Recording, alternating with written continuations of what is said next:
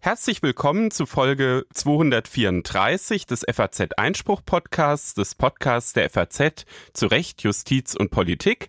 Heute ist der 23. November. Mein Name ist Stefan Klenner und mir gegenüber hier in Frankfurt sitzt Patrick Barners. Hallo, Herr Barners. Hallo, Herr Klenner. Herr Barners, heute haben wir ein heißes Thema. Es geht um Geschlecht und um Genderidentität. Da haben wir den Greifswalder Professor Boris Schinkels zu Gast.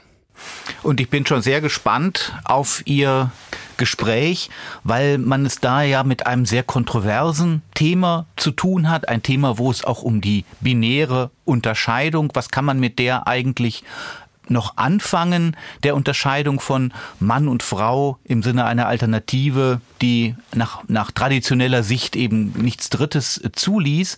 Und so wie ich da einen einschlägigen Aufsatz von Herrn Schinkels zum Thema gelesen habe, ist das ja raffinierte seines Zugangs, dass er dann, was sozusagen das politisch und juristisch äh, methodische angeht, auch ein wenig die Dinge komplizierter macht, was eben die Verwendung von solchen binären Unterscheidungen angeht.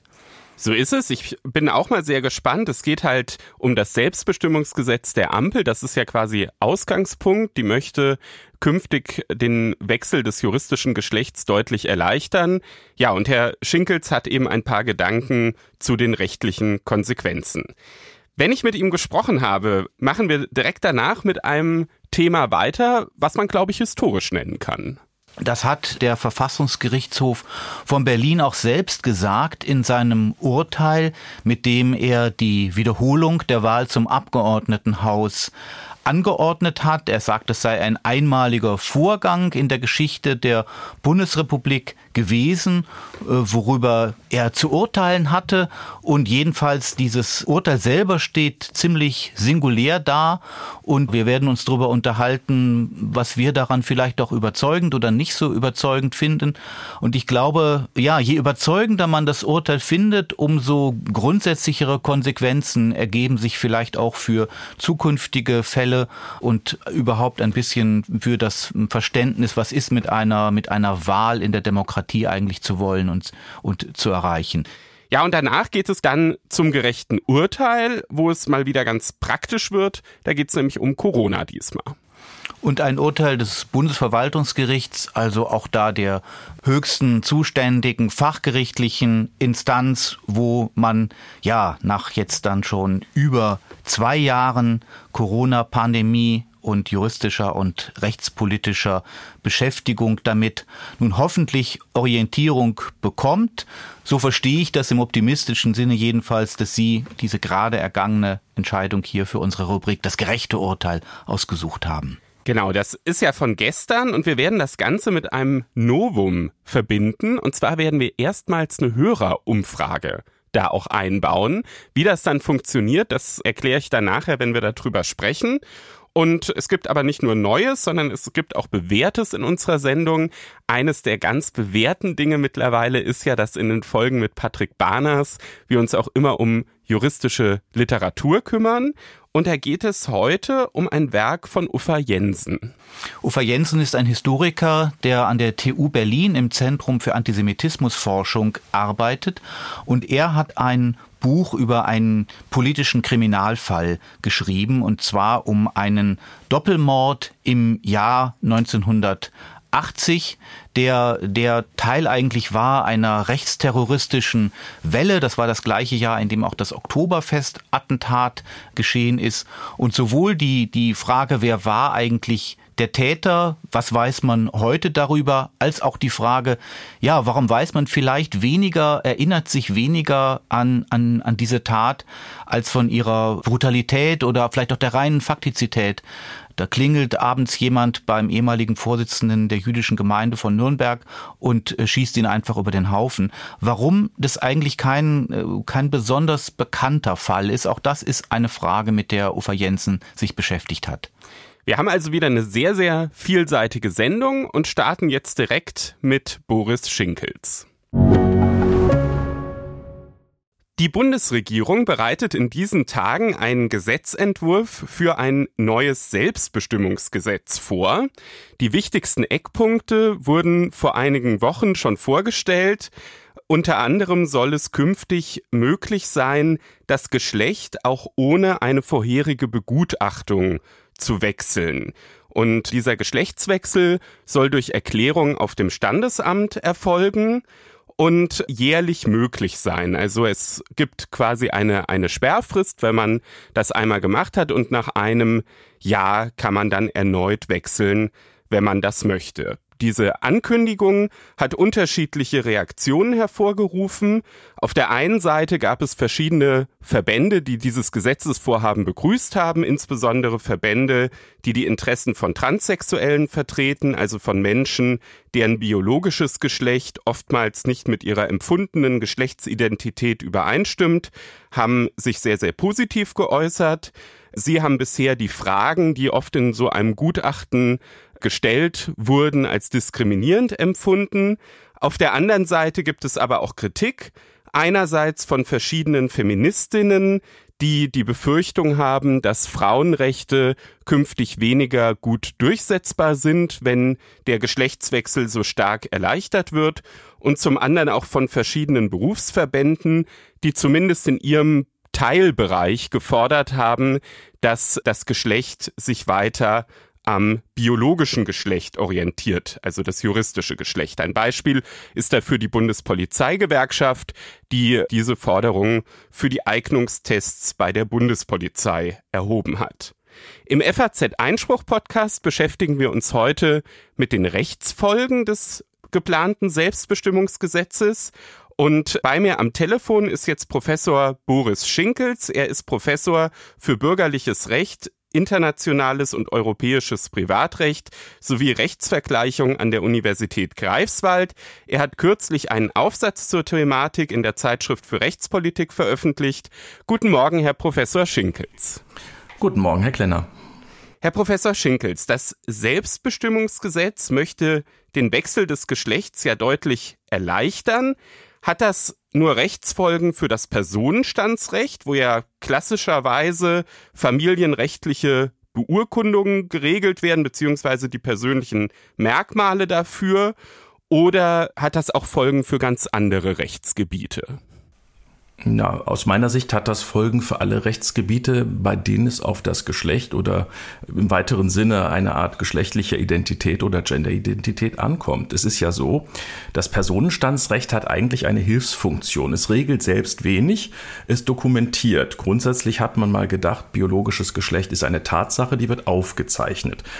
Das ist jetzt in Randbereichen anders. Es gibt gewissermaßen eine juristische Fiktion. Unter bestimmten Voraussetzungen kann ich den Geschlechtseintrag ändern. Aber die Regelvorstellung ist ja immer noch die Biologie. Und jetzt gibt es verschiedene Rechtsbereiche, die knüpfen daran an. Und die Aufgabe des Personenstandsrechts ist eigentlich eine Hilfsfunktion. Wenn sich in irgendeinem anderen Zusammenhang die Frage nach dem Geschlecht stellt, das ist zumindest die ursprüngliche Konzeption, dann kann man Urkunden vorlegen, Personenstandsurkunden, und die haben Beweiskraft. Also in einem Gericht streiten sich die Parteien, aus welchen Gründen auch immer kommt es auf das Geschlecht an, dann kann die Partei ihre Personenstandsurkunde vorlegen und das Gericht kann sagen, damit ist der Punkt erwiesen.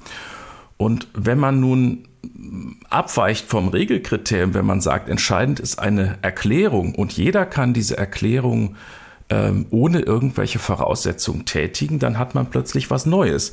Dann hat man eine Anknüpfung an etwas anderes und das führt natürlich zu Fragestellungen in jedem Rechtsbereich, in dem an das Geschlecht, jetzt mal ähm, ohne nähere Spezifikation, angeknüpft wird. Ob das Strafvollzug ist, ob das private Bereiche sind, also auch im Sport kommt es ja auf das Geschlecht an. Wenn es privatautonome Regeln gibt, wer Zugang hat und in denen wird an das Geschlecht angeknüpft, dann spielt natürlich selbst in privaten Bereichen äh, das Personenstandsrecht plötzlich eine Rolle, weil es eben vor Gericht und bei behördlichen Verfahren mit Beweiskraft bestimmte Urkunden ausstattet.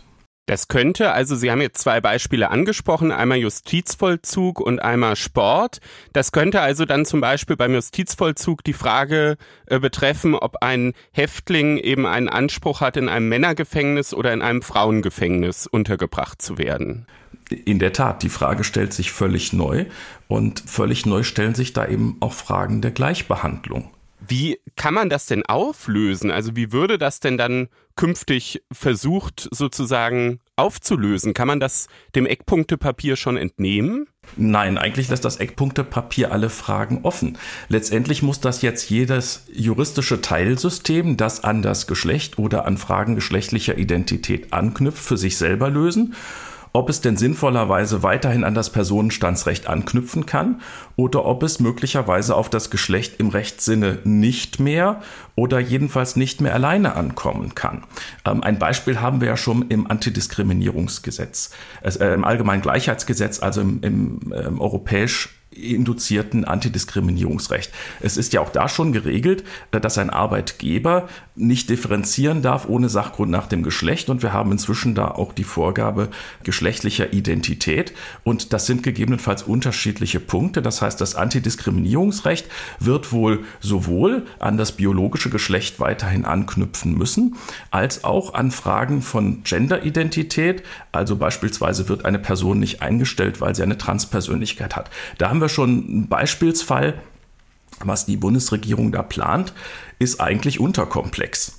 Also für das Antidiskriminierungsrecht müssen wir sowohl ähm, die Frage des biologischen Geschlechts als auch der Genderidentität, also beispielsweise Transpersönlichkeit oder eben andere Spielarten von Genderidentität berücksichtigen. Das ist heute schon so. Und in anderen Bereichen wird man sich das eben neu fragen müssen. Also generell glaube ich, ähm, die Idee, es kann jetzt jeder erklären und dann ist es eben für den einen Ausdruck seiner geschlechtlichen Identität. Ich bin Mann, weil ich biologisch männlich bin. Für den anderen ist es Ausdruck einer äh, Gender-Identität. Ich bin Mann, weil ich mich als Mann fühle. Das ist, glaube ich, eine Verunklarung und äh, das schafft für alle möglichen rechtlichen Subsysteme einfach Probleme, die in dem Entwurf oder in dem Eckpunktepapier überhaupt nicht angesprochen werden. Jetzt wäre ja eine Möglichkeit, das Ganze aufzulösen, dass man einfach sagt, es soll künftig im Recht gar nicht mehr auf das Geschlecht ankommen. Also dass man versucht einfach komplett darauf zu verzichten. Wäre das eine Möglichkeit? Ich bin mir nicht sicher. Also ich glaube, dass wir jedenfalls über diese Frage neu nachdenken müssen und für jedes rechtliche Teilsystem, in dem angeknüpft wird an Fragen der Geschlechtlichkeit oder der Identität in dieser Hinsicht, müssen wir uns fragen, ist das wirklich notwendig? Ich hätte den Verdacht, dass wir nicht darauf vollständig verzichten können. So ein Beispiel. Es gibt Arbeitsschutz. Ein Arbeitgeber muss auf die Gesundheit seiner Arbeitnehmer achten. Und da gibt es alle möglichen Regelungen, die auch nach dem Geschlecht, und zwar im biologischen Sinne, bislang differenzieren. Äh, beispielsweise ähm, gibt es, äh, was ionisierende Strahlung angeht, also Radioaktivität, äh, unterschiedliche Grenzwerte für Männer und Frauen. Das hat damit zu tun, dass Frauen Eizellen entwickeln, die sind sofort da und die werden gegebenenfalls durch die Strahlung geschädigt. Bei Männern werden Spermien produziert und zwar über das ganze Leben. Wenn man also zum Zeitpunkt X exponiert wird, ähm, beeinträchtigt das künftig zu entwickelnde Spermien wesentlich weniger. Ich glaube, dass diese Differenzierung sinnvoll ist. Man kann darauf nicht verzichten und deswegen würde ich sagen, das wäre zum ein Beispiel Arbeitsschutz. Da kann ich auf geschlechtliche Differenzierung nicht vollständig verzichten. Ein anderer Bereich, der zum Beispiel vom Philologenverband angeführt wird, das ist ja die äh, Gewerkschaft, die die Interessen der Gymnasiallehrer vertritt, ist der Bereich des Schulsports. Da gelten ja bisher im Schulrecht verschiedene Tabellen, auch aufgrund des äh, biologischen Geschlechts für, für Mädchen und für Jungen. Könnte man da darauf verzichten? Also über die Frage müsste ich mal nachdenken. Also meine Intuition wäre, das ist nicht fair.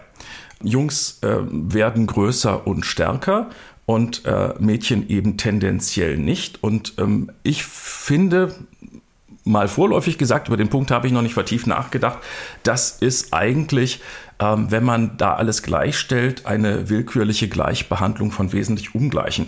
Ich habe da ein schönes Beispiel. Der Internationale Schwimmverband hat über diese Fragen sehr, sehr vertieft nachgedacht. Die haben auch wissenschaftliche Gutachten in Auftrag gegeben und die haben eine ganz interessante Lösung gefunden für die Frage, dürfen denn an den Schwimmwettbewerben für Frauen auch Transfrauen teilnehmen? Also Personen, die sagen, ich habe äh, äh, eine weibliche Geschlechtsidentität und zwar ungeachtet eines möglicherweise männlichen Körpers. Und äh, die haben eine ganz interessante Lösung gefunden. Die sagen einfach, ja, jemand, der sagt, ich bin eine Frau, also eine Transfrau, kann teilnehmen, aber nur unter der Voraussetzung, dass bestimmte Aspekte der Pubertät in einem männlichen Körper noch nicht eingetreten sind. Also der Internationale Schwimmverband sagt also, ja, die Biologie ist ein wichtiges Kriterium. Wenn jemand vor bestimmten pubertären Entwicklungen äh, Pubertätsblocker nimmt oder sonstige Maßnahmen ergreift, die dazu führen, dass man zwar einen männlichen Körper hat, aber eben äh, nicht die typische Entwicklung einer deutlich erhöhten Kraft und Größe im Vergleich zu einer typischen, zu einem typisch weiblichen Körper. Also wenn man das unterbindet, darf eine Transfrau an äh, Frauenwettbewerben teilnehmen und umgekehrt, wenn äh, bestimmte Pubertätsschritte erreicht worden sind, dann soll das nicht der Fall sein. Also ähm, äh, der Schwimmverband würde auf Ihre Frage antworten, man kann auf diese Differenzierung nicht verzichten und mein vorläufiges Gefühl, wie gesagt, ich müsste noch mal ein bisschen nachdenken, aber mein vorläufiges Gefühl ist, das wäre im Schulsport auch ungerecht. Aber kommt man dann nicht genau in den verschiedenen Teilrechtsgebieten wieder dahin, was ja eigentlich jetzt dieses Selbstbestimmungsgesetz aufheben will, nämlich dass man, wenn man dann bestimmte Rechtsstreitigkeiten hat, also wenn jetzt zum Beispiel eben ein Abiturient sich ähm, unfair bewertet fühlt und der Meinung ist, für ihn hätte jetzt äh, aufgrund seiner Geschlechtsidentität eben eine andere äh, Tabelle da im Schulrecht äh, beim Sportabitur gelten müssen, Kommt man dann nicht letztlich auch wieder dahin, dass man dann Gutachten anfertigen muss? Also wenn man jetzt zum Beispiel ihr, ihr Beispiel da vom, vom Schwimmverband nimmt, ob da jetzt Pubertätsblogger eingesetzt wurden oder nicht, das ist ja dann am Ende auch eine, eine medizinische Frage, die man dann, wenn man es vor Gericht nachweisen muss, dann auch erst wieder über Gutachten äh, einholen kann. Ja, in der Tat. Also das ist äh, auch ein Punkt, der mich umtreibt. Ähm, in erster Linie sorgt ein Prozess, der auf Verunklarung gerichtet ist, bei dem eben nicht mehr klar ist, meint das Geschlecht in Anführungszeichen das Rechtliche, meint denn das jetzt die Biologie, meint das Genderidentität, meint es irgendwas anderes? Äh, also ein, ein, ein Prozess, der auf eine Verunklarung von Begriffen gerichtet ist, ist natürlich für die rechtliche Steuerung hochgradig problematisch. Also ähm, ich halte das nicht für sinnvoll, bei aller berechtigten Interesse, dass, dass die, ähm, dass die Genderidentität berücksichtigt wird. Ich habe ja vorgeschlagen, wenn man das so machen möchte, sollte man zwei Kriterien schaffen, äh, nämlich Geschlecht und Genderidentität. Also ich glaube fest, dass die Genderidentität nicht äh, die Anknüpfung des Rechts an das Geschlecht ersetzen kann, weil es unterschiedliche Aspekte gibt, die es zu berücksichtigen gibt. Ähm, Geschlecht und Genderidentität sind nicht austauschbar, die sind nicht funktional vergleichbar. Das heißt, Ihr Vorschlag wäre dann quasi im Personenstandsrecht künftig einmal wie bisher das Geschlecht vorzusehen, was für Sie dann das biologische Geschlecht wäre, und dann quasi eine neue Kategorie einzufügen, die dann eben Genderidentität heißen würde. Und da könnte dann eben jeder durch Erklärung sagen, ähm, welche Genderidentität er eintragen lassen möchte. Ja, in der Tat. Also eine Kategorie Geschlecht, die zumindest das Geschlecht, das biologische als Regelkriterium hätte. Man kann über Ausnahmefällen dann immer dis diskutieren, aber wichtig wäre mir, es gibt eine Kategorie, die zumindest als äh, Regelfall auf das biologische Geschlecht hinweist und eine Genderidentität, die daneben tritt. Das finde ich auch aus einem anderen Grund geboten. Äh, bislang gibt es ja nur drei Kategorien, männlich, weiblich, divers. Und letztendlich ist nicht ganz einsichtig, wenn man ohnehin sagt, jeder kann für sich selber festlegen, was er ist, äh, warum werden dann überhaupt bestimmte Kategorien zwingend vorgegeben? Also beispielsweise, wir haben eine Transfrau, ein, eine Person, die hat einen biologischen Körper, keine geschlechtlichen Angleichungsmaßnahmen, keine Hormonbehandlung und die sagt, ich bin aber nicht einfach Frau, ich bin zwar Frau in dem Sinne, dass ich ein weibliches Zugehörigkeitsgefühl habe, das schließt aber nicht aus, dass ich einen biologischen männlichen Körper habe und erst die Divergenz definiert mich. Und äh, wenn so eine Person dann sagt, ich möchte aber bitte den Eintrag Transfrau haben, dann ist aus meiner Sicht eigentlich überhaupt nicht einsichtig, warum das verwehrt wird. Warum darf ein Mann im biologischen Sinne sagen, er ist eine Frau, er darf aber nicht sagen, ich bin eine Transfrau, obwohl das ja eigentlich viel präziser wäre. Ist es aber nicht so, dass das Recht immer darauf angewiesen ist, auch zu vereinfachen? Also ich meine, wenn man jetzt Ihren Gedanken, dass man das sozusagen bei der Geschlechtsidentität dann völlig frei erklären könnte, also dann kommt man ja in sehr, sehr, sehr viele Geschlechtsidentitäten. Ne? Also Facebook hat 2014, glaube ich, schon 60 verschiedene Geschlechtsidentitäten angeboten, die man da als, als Nutzer anklicken äh, konnte. Ist es nicht dann irgendwann auch etwas, wo man sich fragen muss, äh, welchen Wert hat das eigentlich im Personenstandsrecht dann? Weil, wenn ich Sie richtig verstehe, würde ja äh, dann im Rechtsverkehr weiterhin immer ans biologische Geschlecht angeknüpft. Äh, nicht notwendigerweise. Ich glaube, ähm, das Personenstandsrecht wäre dann weiterhin ein Angebot an die rechtlichen Subsysteme und die rechtlichen Subsysteme müssten dann aus ihrer eigenen Logik entscheiden, knüpfe ich an an das biologische Geschlecht, knüpfe ich an an die Genderidentität oder möglicherweise an beides. Da bin, sind wir wieder bei der Frage der Diskriminierung. Also es ist anerkannt, dass, äh, dass es ähm, eine unzulässige Diskriminierung ist, wenn eine Person bei einem äh, Arbeitsvertrag, äh, bei, einem, bei einer ausgeschriebenen Stelle nicht eingestellt wird, weil sie eine Transpersönlichkeit hat.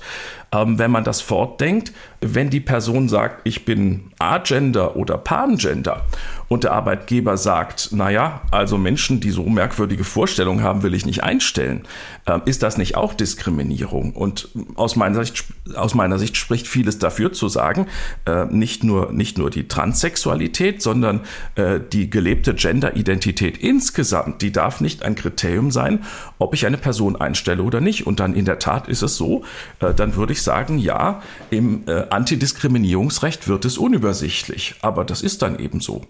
Wenn man es versucht, jetzt nochmal ein bisschen übersichtlicher zu strukturieren, könnte man ja auf die Idee kommen, ins Grundgesetz zu gucken. Das ist ja das, was Juristen oft machen, wenn sie auch andere Gesetze auslegen wollen.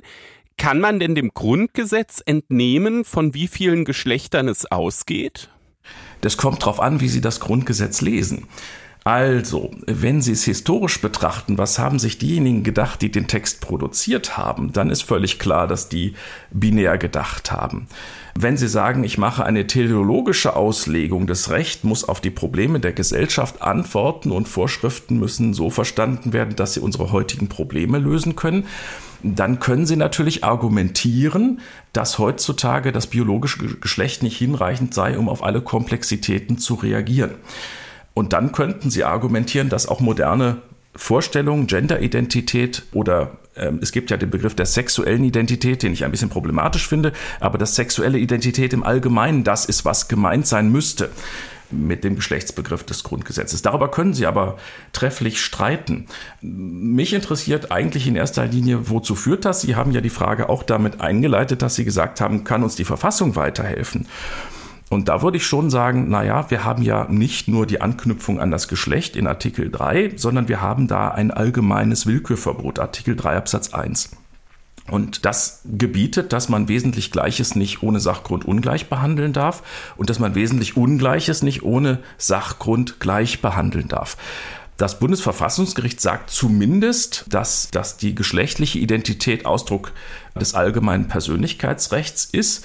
Und das würde für mich schon bedeuten, wenn ich bei geschlechtlicher Identität differenziere, muss ich das grundsätzlich zumindest als Staat sachlich rechtfertigen. Und das würde ich sagen, gilt völlig unabhängig davon, ob ich nun sage, äh, Geschlecht ist traditionell zu verstehen im Sinne der Biologie oder Geschlecht ist moderner zu interpretieren im Sinne von vielfältigen Identitätsvorstellungen der jeweiligen Person. Jetzt hat aber ja das Bundesverfassungsgericht 2011 gesagt, man kann jetzt nicht von jemandem verlangen, der irgendwie sein, sein Geschlecht ändern möchte, dass er gesundheitliche Risiken eingeht. Mhm. Ja, und dann haben die Karlsruher Richter schon gesagt, dass äh, eben dann dieser bisherige Prozess, wenn jemand biologisch eigentlich klar ein Mann ist und oder eine Frau und möchte das eben ändern, dass zumindest in diesem Prozess mit dem Gutachten ihm das ermöglicht werden muss und hat das aus den aus dem Persönlichkeitsrecht abgeleitet. Spricht nicht diese Interpretation aus dem Persönlichkeitsrecht dann gegen so eine auf Spaltung, wie Sie das jetzt vorgenommen haben, dass Sie gesagt haben, naja, es soll künftig eben einmal die Kategorie Geschlecht geben und einmal die Kategorie Geschlechtsidentität, weil diese Trennung nimmt ja das Bundesverfassungsgericht zumindest 2011 aufgrund äh, des Persönlichkeitsrechts gerade nicht vor. Nein, das ist sozusagen ein inklusiver Ansatz. Also das, Grund, das Bundesverfassungsgericht spricht von geschlechtlicher Identität. Ich halte das übrigens für problematisch. Geschlechtliche Identität ist der Entwicklung nach eine schlechte Übersetzung aus dem Englischen. Im Englischen hat man die Differenzierung zwischen Sex, biologisches Geschlecht und Gender. Ich bevorzuge ehrlich gesagt den Begriff der Genderidentität. Ähm, nun, aber das Bundesverfassungsgericht kann natürlich Begriffe wählen, wie es will. Generell glaube ich aber nicht, dass das einer personenstandsrechtlichen Differenzierung entgegensteht. Warum? Also wenn das äh, Bundesverfassungsgericht sagt, geschützt ist sowohl äh, meine Identität im Sinne von Biologie als auch mein Zugehörigkeitsgefühl zu einem Geschlecht, all das ist Ausfluss meiner Persönlichkeit und das ist geschützt, sehe ich nicht, warum daraus ein Argument folgt, warum man nicht zwischen Geschlecht und Genderidentität differenzieren dürfen sollte. Also ähm, letztendlich ist immer die Frage, wenn ich differenziere, wonach und was sind die Sachgründe. Also Differenzierung nach Geschlecht muss gerechtfertigt werden und Differenzierung nach Genderidentität muss meines Erachtens auch gerechtfertigt werden. Also wenn ich zwei Personen unterschiedlich behandle, weil die eine Person sagt, ich bin eine Frau und die andere Person sagt, ich bin ein Mann und jetzt das Ganze verstehe als Selbstidentifikation, unabhängig vom biologischen Geschlecht, dann muss die Differenzierung, wenn ich sage, der eine wird anders behandelt als die andere, dann muss das genauso im Sinne von Artikel 3 Absatz 1 des Grundgesetzes gerechtfertigt werden. Also ich würde sagen, weder die Differenzierung nach dem Geschlecht noch die Differenzierung nach der Genderidentität ist unproblematisch. Beides muss gerechtfertigt werden. Jetzt haben Sie in Ihrem Aufsatz in der ZRP die Auffassung vertreten, einmal, dass das Selbstbestimmungsgesetz eben Probleme schafft in diesem Bereich, also dieser, dieser Verunklarung, wie Sie es genannt haben, dass es eben dann in anderen Rechtsgebieten schwierig wird, zu sagen, was ist denn jetzt eigentlich ausschlaggebend? Und da haben Sie ja dann auch einen konkreten Regelungsvorschlag gemacht, indem man das eben dann diese neue Kategorie einfügt.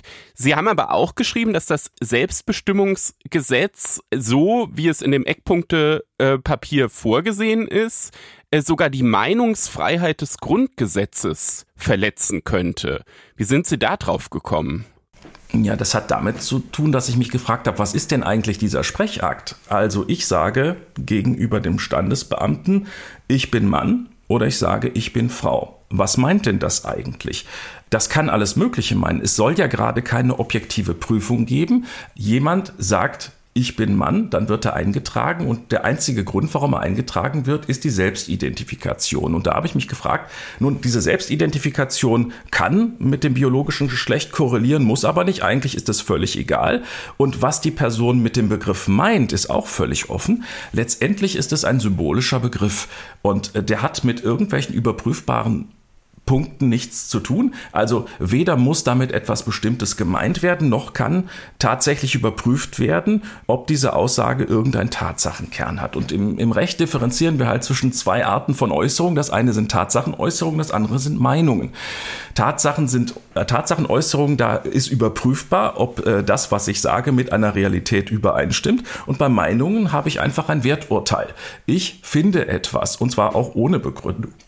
Und ähm, das hat bei mir den Schluss ausgelöst, dass die Erklärung über die Genderidentität, ähm, weil sie konzeptionell keinen objektiven Inhalt hat und auch keinerlei Überprüfung der Aussage vorsieht, letztendlich eine Meinungsäußerung ist.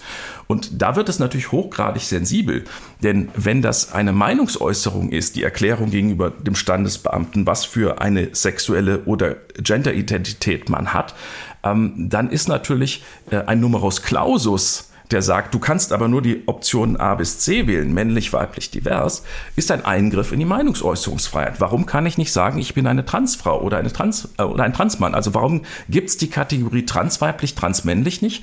Und warum gibt es die Kategorien biologisch weiblich und biologisch männlich nicht? Wenn ich der Meinung bin, ich werde nicht durch eine Genderidentität äh, definiert, sondern nur durch meine Biologie, ähm, das ist natürlich auch ein Werturteil. Warum werden bestimmte Werturteile eigentlich privilegiert? Und ähm, das ist der entscheidende Punkt. Ein Eingriff in die Meinungsäußerungsfreiheit, da ist die Rechtsordnung sehr sensibel. Nach Artikel 5 Absatz 2 des Grundgesetzes bedarf es eines allgemeinen Gesetzes. Und das allgemeine Gesetz ist dadurch gekennzeichnet, dass es eine Meinung in die Äußerung der Meinungsfreiheit nicht äh, Entschuldigung, in die Äußerung einer Meinung nicht deshalb eingreift, weil diese Meinung einen bestimmten Inhalt hat. Und letztendlich bin ich der Meinung, äh, wenn der Gesetzgeber einerseits hingeht und sagt, ihr könnt selbst sagen, was ihr seid, ohne Voraussetzung, andererseits sich aber vorbehält, dass nur bestimmte Inhalte sagbar sind, jedenfalls mit der Konsequenz der Eintragung, dann ist das eigentlich ein Eingriff in die Meinungsäußerungsfreiheit.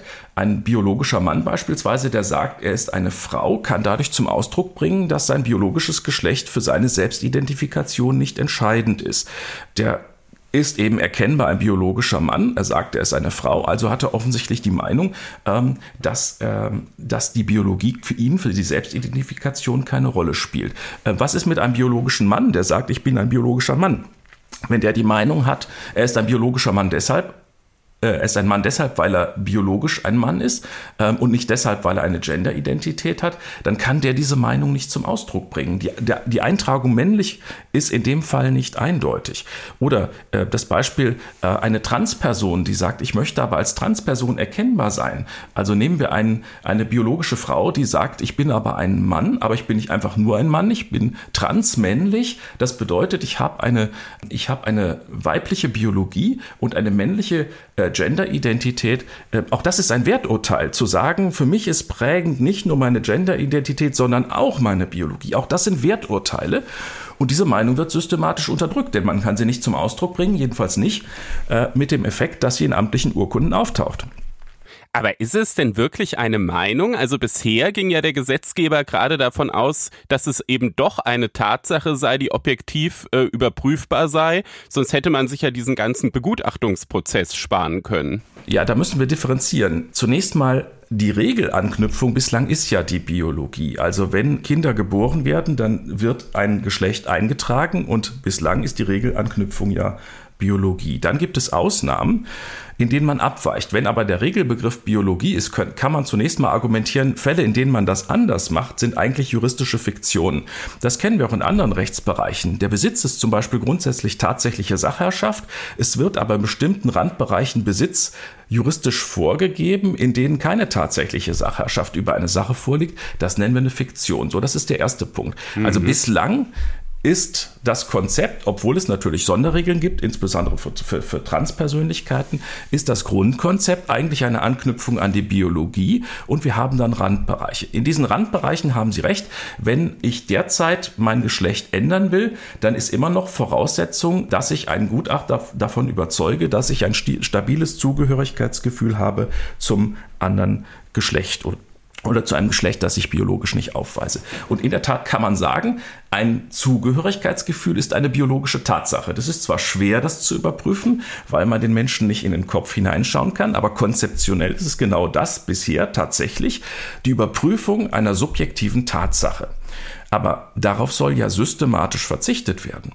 Es soll darauf ja nicht mehr ankommen. Und man will keine Regel mehr für Ausnahmefälle, sondern das ist ja eine Regel für alle.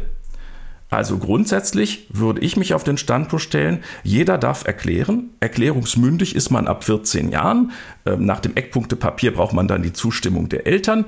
Äh, der alte Grünentwurf hat das nicht vorgesehen, aber spätestens ab 18 kann jeder für sich selber sagen, bin ich männlich, weiblich, divers. Und das bedeutet, zumindest ab Volljährigkeit beruht meine rechtliche Zuordnung entweder auf meiner positiven Erklärung oder auf meinem Verzicht, was anderes zu erklären. Das gilt für jeden. Also das ist vielleicht der ganz wichtige Unterschied. Diese, diese Erklärungsoption ist das Modell für jedermann, für jede Frau, nicht für besondere Fälle unkonventioneller Identitäten. Und dementsprechend wird diese Erklärung meines Erachtens zum Regelfall. Also es wäre ein Wechsel, ein, ein, ein, wirklich, ein, ein wirklich kopernikanischer Wechsel, wenn Sie so wollen, von einem Modell, das grundsätzlich bislang immer noch vom biologischen Geschlecht ausgeht, zu einem Modell, das grundsätzlich für jedermann davon ausgeht, dass maßgeblich ist für ihn, für seine Identität, die Erklärung gegenüber dem Standesbeamten, die er entweder positiv getan hat oder auf die er verzichtet hat, weil er mit dem Eintrag, den er als Kind bekommen hat, zufrieden ist. Aus welchen Gründen auch immer. Okay, dann habe ich jetzt das Problem mit der Meinungsfreiheit verstanden. Ich würde jetzt noch ein Punkt gerne aufgreifen. Und zwar gab es ja 2017 auch die Entscheidung des Bundesverfassungsgerichts zum dritten Geschlecht. Da ging es ja um die Verfassungsbeschwerde einer intersexuellen Person, also keiner Transpersönlichkeit, sondern einer intersexuellen Person. Das heißt, eine Person, bei der auch das biologische Geschlecht aufgrund eines atypischen äh, Chromosomensatzes nicht klar zuordnungsbar war. Und da hat ja dann das Bundesverfassungsgericht gesagt, zumindest für diese Person gibt es eben aus ihrem Persönlichkeitsrecht das Recht, ein drittes Geschlecht eintragen zu lassen. Hilft uns dieses Urteil bei dem ganzen Thema Selbstbestimmungsgesetz und wie gehen wir mit Transpersönlichkeiten um? In irgendeiner Weise weiter oder ist es einfach was anderes und man muss auch darauf achten, dass man dieses Thema Intersexualität und Transsexualität nicht durcheinander schmeißt, weil es einfach was anderes ist. Intersexualität ist im, im äh, biologischen Sinne gemeint und äh, Transsexualität im Bereich der Geschlechtsidentität. Also ich hätte sehr stark den Verdacht, dass äh, die Antwort in ihrem letzteren Sinne ausfallen muss. Also interessant ist übrigens biologisch gesehen oder in der Biologie würde man den Fall anders entscheiden. Also äh, Turner-Syndrom ist eine Auffälligkeit im Chromosomensatz und wenn Sie in ein Biologielehrbuch hineingucken, äh, lesen Sie da, das Turner-Syndrom bekommen nur weibliche Personen. Also im biologischen Sinne ähm, war die Beschwerdeführerin weiblich. Nun hat man aber auffällig Auffälligkeiten in der körperlichen Entwicklung. Und ähm, ich glaube, es ist ganz vernünftig, wenn man da sagt, okay, ähm, ähm, da muss es andere Möglichkeiten geben. Aber da sehen Sie schon, wie schwierig das ist. Biologisch gesehen war die Beschwerdeführerin, das würde Ihnen vermutlich jeder Biologieprofessor sagen, weiblich. Nur ähm, sie hat das ist für mich auch der wichtige Punkt. Ähm, insofern finde ich die Entscheidung des Bundesverfassungsgerichts ganz vernünftig. Sie hat halt eine auffällige Entwicklung in ihrer Körperlichkeit. Also die äh, Personen, die das Turner-Syndrom haben, werden auch anders wahrgenommen in ihrer Biologie als Personen, die, die einfach äh, ohne solche, ohne solche Besonderheiten weiblich sind. Ich glaube aber, das ist der entscheidende Punkt dieses dritte Geschlecht knüpft bislang ganz eindeutig an biologische Besonderheiten ein, an. Und das heißt, die Anerkennung eines dritten Geschlechts ist keine grundsätzliche Abweichung von der Idee, dass die Biologie maßgeblich sein soll, sondern sie ist eigentlich eine Bestätigung andere Kategorien werden begründet, soweit biologische Besonderheiten ähm, dafür sprechen. Und das kann man nicht allgemein für die Genderidentität sagen. Die Genderidentität knüpft ja nicht an Biologie an, beziehungsweise der ganz, ganz grundsätzliche Gedankengang der Genderidentität ist ja, dass die Selbstidentifikation der Person entscheidet und zwar völlig unabhängig vom biologischen Geschlecht. Und ich glaube, also aus der Rechtsprechung des Bundesverfassungsgerichts zum dritten Geschlecht können wir deshalb wenig ableiten zur Frage, wie soll man mit dem Umstand umgehen, dass jemand sagt, ich habe aber eine empfundene Geschlechtsidentität. Jetzt merke ich schon, das Ganze ist wirklich sehr, sehr komplex und auch aus der bisherigen Rechtsprechung des Bundesverfassungsgerichts und aus dem Grundgesetz kann man nicht unbedingt so viel ableiten, wie sich das Juristen vielleicht wünschen würden oder wie man, wie man erstmal das von der Auslegung her möchte. Das heißt, am Ende könnte es dann eben doch eine politische Entscheidung sein, wie man mit diesem Selbstbestimmungsgesetz verfährt. Sie haben einen konkreten Regelungsvorschlag gemacht, dass eben einfach dieses neue Merkmal im Personenstandsrecht eingeführt wird, Geschlechtsidentität, man sonst aber am biologischen Geschlecht festhält. Jetzt wäre ja eine andere Möglichkeit auch einfach, dass man diesen Karenzzeitraum, nenne ich es mal, also diesen Zeitraum, wann man wechseln darf, dass man den verlängert, weil wenn ich so ein bisschen die Debatte, ich habe mich auch in der in der Sendung natürlich vorbereitet, ein paar verschiedene äh, Texte auch von Befürwortern und Kritikern von dem von dem Gesetz gelesen, Die Kritiker stellen immer wieder darauf ab, dass es eben künftig so schnell möglich sein soll, innerhalb von einem Jahr, also im Grunde jährlich, wenn man das möchte, zu wechseln. Jetzt mal unabhängig davon, wie viele das dann wirklich machen, aber es ist natürlich in der Tat so, dass es dann vor Gericht sehr, sehr schwierig ist, dann noch diese Beweiskraft zu haben. Würden denn Ihre Bedenken ausgeräumt, wenn man jetzt sagt, man macht diesen Zeitraum einfach länger, also macht irgendwie fünf Jahre oder so? Nein, also äh, es gibt ein spezielles Problem, für das das eine Rolle spielt und das ist äh, die sogenannte, also die, die opportunistische Umwandlung. Also nehmen wir an, die Wehrpflicht würde tatsächlich künftig nur für Personen bestehen, die ähm, eine männliche, einen männlichen Eintrag haben und jeder könnte sagen per Eintrag, ich bin Frau. Dann wäre das natürlich eine Situation, in der es zu opportunistischen äh, Einschätzungen kommt. Wenn möglicherweise irgendwelche Frauenförderungsmaßnahmen künftig tatsächlich angeknüpft würden an das eingetragene Geschlecht, dann wäre es natürlich rational zu sagen, äh, dann bin ich halt erstmal eine Frau. Und für, für solche opportunistischen Entscheidungen könnte es dämpfend wirken, ähm, wenn man sagt, ja, du kannst diese Entscheidung zwar treffen, aber dann musst du die nächsten fünf Jahre auch mit allen rechtlichen Konsequenzen leben. Das mag sein, aber das grundsätzliche Problem, glaube ich, kann man dadurch nicht ausräumen. Also für die Frage, ob es richtig ist, dass äh, biologische Männer aufgrund eines weiblichen Geschlechtseintrags in ein Frauengefängnis kommen oder nicht, glaube ich, könnte äh, das nicht die Antwort sein. Die Frage müssen wir so oder so klären, egal äh, wie lange diese Karenzzeit sein wird dann glaube ich, dass diese Frage und auch die anderen Fragen, die Sie angesprochen haben, jetzt auch den anstehenden Gesetzgebungsprozess auf jeden Fall auch begleiten werden. Wir von der FAZ und von FAZ Einspruch werden natürlich an dem Thema dranbleiben. Für heute bedanke ich mich bei Professor Boris Schinkels, Professor für bürgerliches Recht, internationales und europäisches Privatrecht sowie Rechtsvergleichung an der Universität Greifswald. Herzlichen Dank für das Gespräch. Ich danke Ihnen. Im FAZ Einspruch Podcast haben wir uns schon öfter mit dem 26. September 2021 beschäftigt. Das war ja der Tag der Bundestagswahl, wo es auch einige Wahlpannen in Berlin bei der Bundestagswahl gab. Da hatten wir hier auch im Gespräch mit Reinhard Müller uns schon drüber ausgetauscht, welche Konsequenzen hat das jetzt eigentlich für die Bundestagswahl. Aber mindestens genauso relevant sind natürlich die Folgen für die am gleichen Tag stattfindende Abgeordnetenhauswahl in Berlin. Da hat der Verfassungsgerichtshof des Landes Berlin vergangene Woche, vergangenen Mittwoch, leider hatten wir da die Sendung schon produziert, deshalb kommt es jetzt heute in der Folge, sein Urteil gesprochen und angekündigt, dass die gesamte Abgeordnetenhauswahl in Berlin wiederholt werden muss. Herr Barners, das war eine Sensation. Ja, das kann man so sagen, obwohl äh, die Politiker in Berlin dann schon Gelegenheit hatten, sich darauf einzustellen, weil in der mündlichen Verhandlung Ende September das, das Gericht eben schon seine vorläufige Einschätzung mitgeteilt hat und die ließ damals schon als Deutlichkeit nicht zu wünschen übrig. Und das Urteil ist zwar nicht einstimmig, aber immerhin doch in einem Stimmenverhältnis von sieben zu zwei Stimmen ergangen. Und wie wir schon am Anfang der Sendung sagten, ja, greift man, glaube ich, nicht zu hoch, wenn man sagt, es ist historisch. Einfach, wenn man nur schon bedenkt, es gab bisher nur ein einziges Mal eine Wiederholungswahl einer Landtagswahl, die angeordnet wurde. Das war in Hamburg. Da wurde die Wahl des Jahres 1991 wiederholt. Und damals war allerdings der Fehler, äh, wurde, war bei, lag bei einer Partei. Es war also fehlerhafte Listenaufstellung durch die CDU, die dann dazu führte, dass, dass diese Wahl wiederholt werden musste.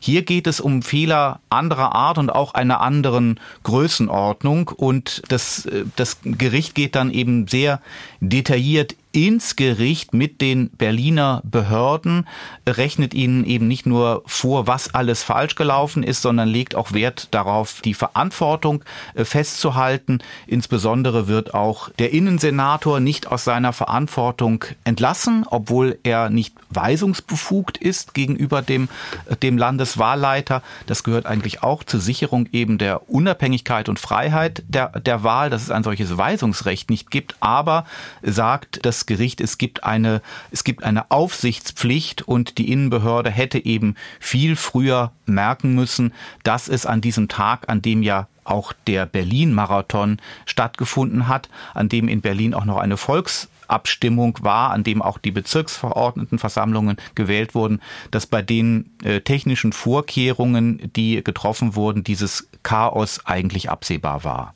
Sie haben jetzt gesagt, es ging um Wahlfehler ganz anderer Größenordnung. Was hatten da das Gericht konkret festgestellt?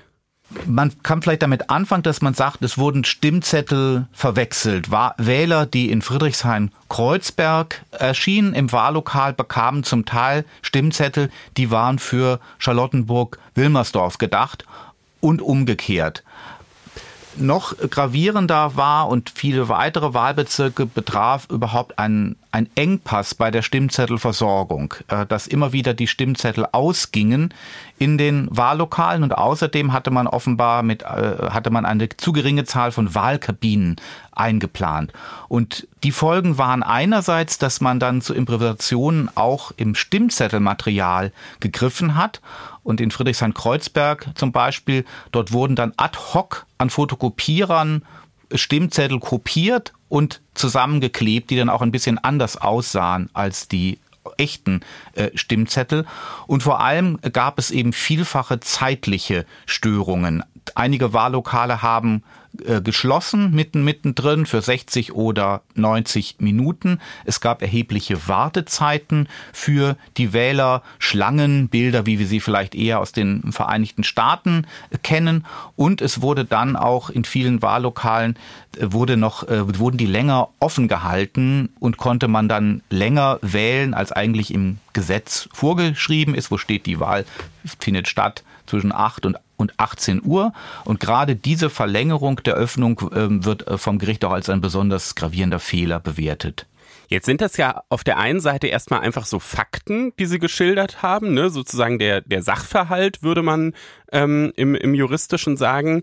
Jetzt mussten aber die Richter das natürlich mit wahlrechtlichen Grundsätzen und Prinzipien abgleichen.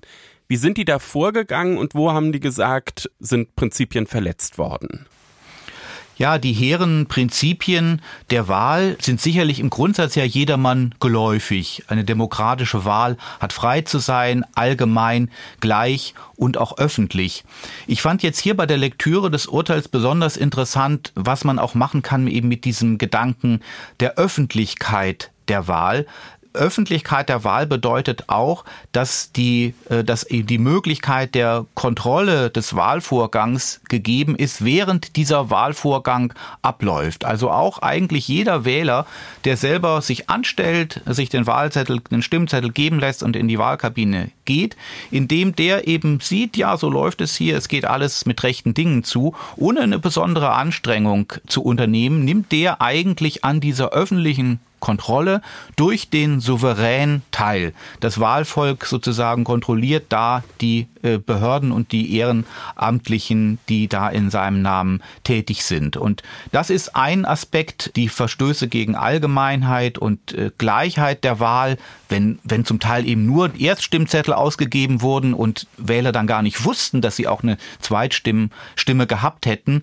Diese Verstöße liegen vielleicht noch mehr auf der Hand. Und insofern fand ich so dieses strenge äh, Einschärfen, ja, man, äh, man soll eben solche Abläufe in ihrer Routine eben auch nicht unterschätzen, dass die eben auch so eine symbolische Funktion haben, so dann schon eben diese chaotischen Momente, ja, man weiß da gar nicht, ob das alles jetzt noch mit den rechten Dingen zugeht, dass das eigentlich auch schon ein, ein Faktor eines, eines Misstrauens war, wo man dann fragen kann, war diese Wahl noch öffentlich, wenn man dann sieht, ja, da sind die hektisch damit beschäftigt, noch diese Stimmzettel zu fotokopieren.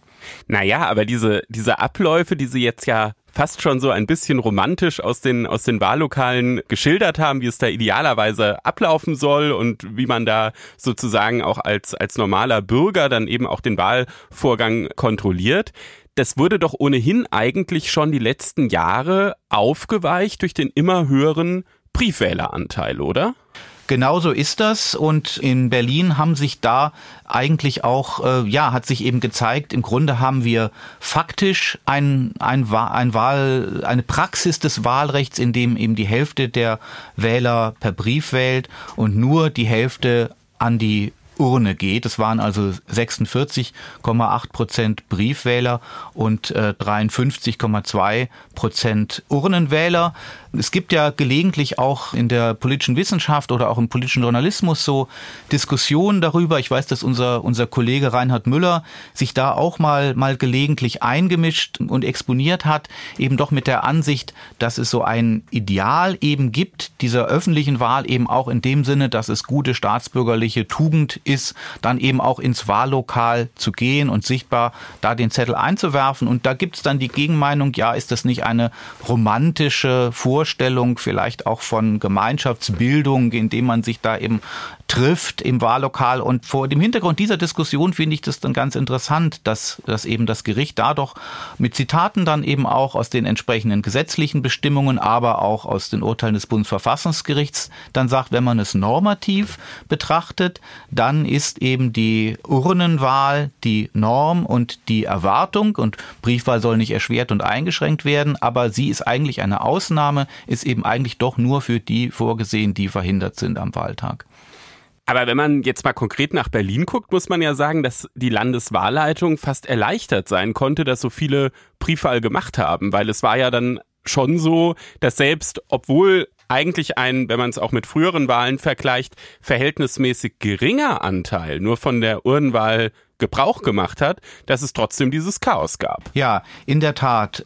Ja, wenn's, wenn's, wenn eben noch mehr ähm, Wähler äh, sich, sich angestellt hätten, hätten die noch länger warten müssen. Es ist dann auch wirklich interessant, welche Mühe im Detail sich das, das Gericht macht, da sozusagen die Logistik durchzurechnen. Wie lange, äh, welche Zeit muss man eigentlich kalkulieren, die ein einzelner Wähler braucht, um diesen äh, ganzen Vorgang hinter sich zu bringen. Und da ist dann eben ähm, auch ein entscheidender Einwand, der dann, der dann eben diese Diagnose der unzureichenden Vorbereitung der Wahl begründet, dass gesagt wird, es war also unrealistisch, anzunehmen, dass man, dass man als einzelner Wähler da in drei Minuten fertig ist, allein eben wegen der Vielzahl der, der Wahlakte in diesen gleichzeitig stattfindenden Wahlen und, und Abstimmungen. Und was den, was den Briefwahlanteil angeht, das war natürlich ein, ein, ein entscheidendes äh, Kriterium bei dieser Abschätzung, mit wie viel Briefwählern ist zu rechnen, also wie viel Stimmzettel müssen vorgehalten werden oder in der Praxis, wie schwer sind die Pakete mit den Stimmzetteln, die die ehrenamtlichen Wahl Helfer schleppen äh, müssen.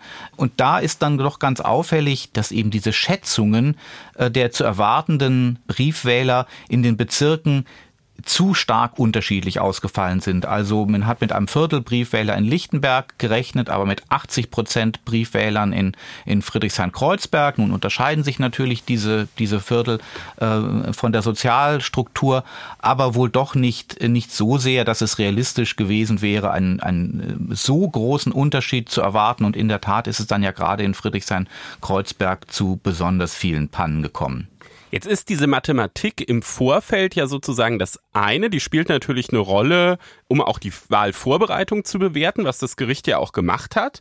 Ich habe jetzt aber auch gelesen, dass eigentlich nur 1,63 Prozent der Wähler wirklich von diesen Wahlfehlern auch betroffen waren. Man denkt ja erstmal 1,63 Prozent ist jetzt eigentlich nicht so der dicke Hund. Warum muss jetzt trotzdem die ganze Wahl wiederholt werden? Man kann es sogar noch hinzufügen, dass selbst dieser Wert von, von 1,63 Prozent dann eben eine Schätzung ist, die das Gericht jetzt selber einstellt angestellt hat, die äh, Schätzungen, die seitens der Behörden äh, ins Verfahren eingebracht wurden, äh, seitens der Landeswahlleitung, die waren noch mal deutlich niedriger dass nämlich nur 5.871 Erststimmen und äh, 3.609 Zweitstimmen kontaminiert gewesen sein, dann das sind dann äh, Anteile von nur 0,3 oder äh, 0,2 Prozent.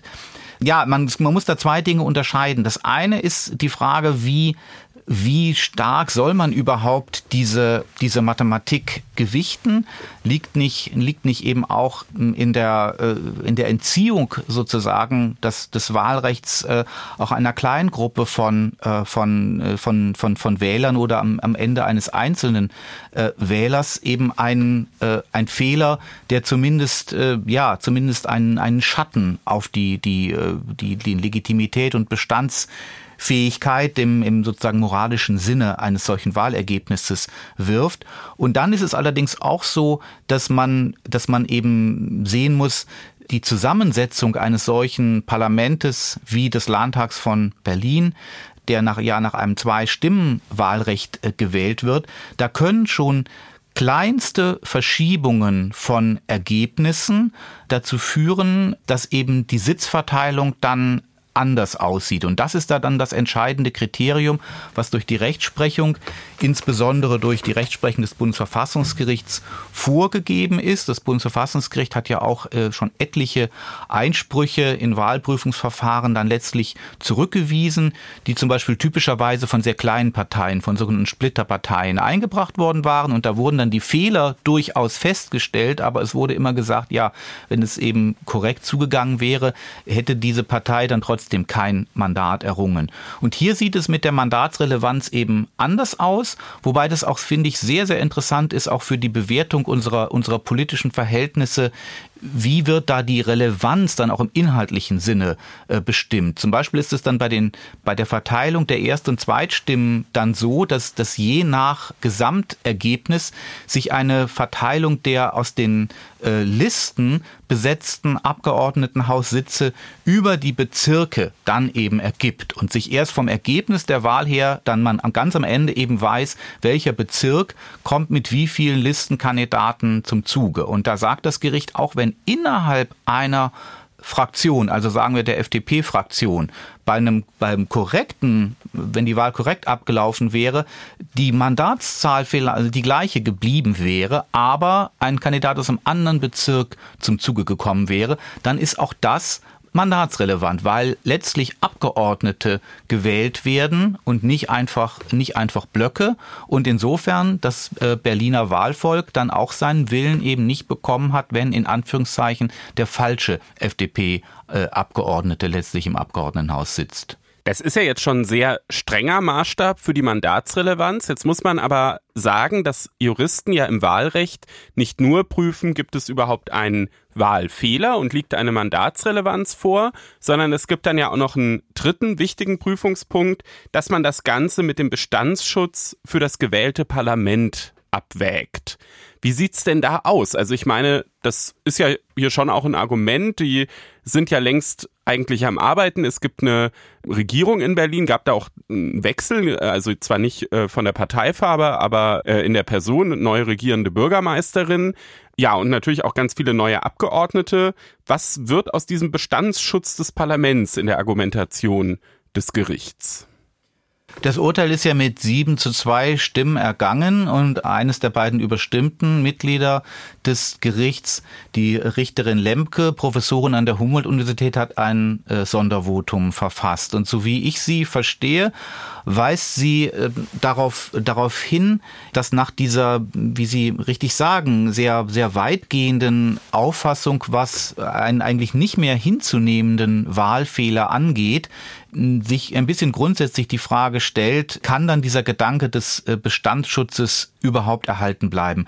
Die Mehrheit bringt im Grunde zwei Argumente dafür, dass sie dann sagt, hier hat der Bestandsschutz ähm, zurückzutreten und es genügt auch nicht nur in den tatsächlich von falschen Stimmzetteln oder von Unterbrechungen des Wahlaktes betroffenen Wahlbezirken oder vielleicht auch nur äh, einzelnen Wahllokalen die Wahl zu wiederholen. Nein, es muss diese Gesamtwiederholung her. Da gibt es eigentlich zwei Argumente.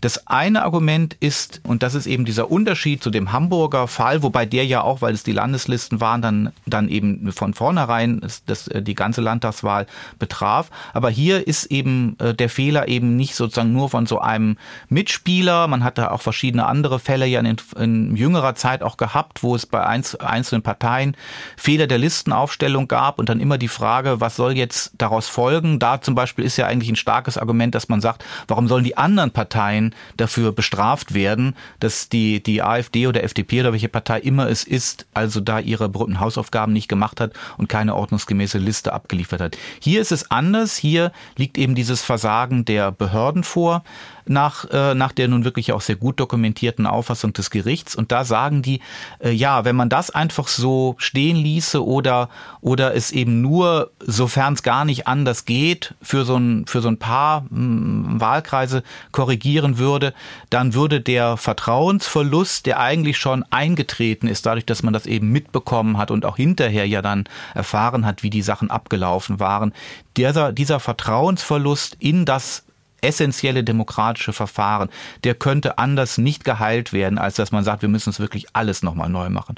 Und das zweite Argument ist, äh, scheint mir in gewissem Sinne noch etwas, etwas radikaler, denn es würde eigentlich dazu führen, dass man äh, fast nie mehr solche Teilwahlwiederholungen anordnen kann. Und das ist ein Argument jetzt nicht von den Fehlern her gedacht, von, sondern von der Natur des Wahlaktes. Da sagen sie, der Wahlakt ist, ist eben dieser Akt dieser gemeinschaftlichen Willensäußerung des Volkes und zwar zum selben Zeitpunkt, was ja dann auch bedeutet mit demselben Kenntnisstand.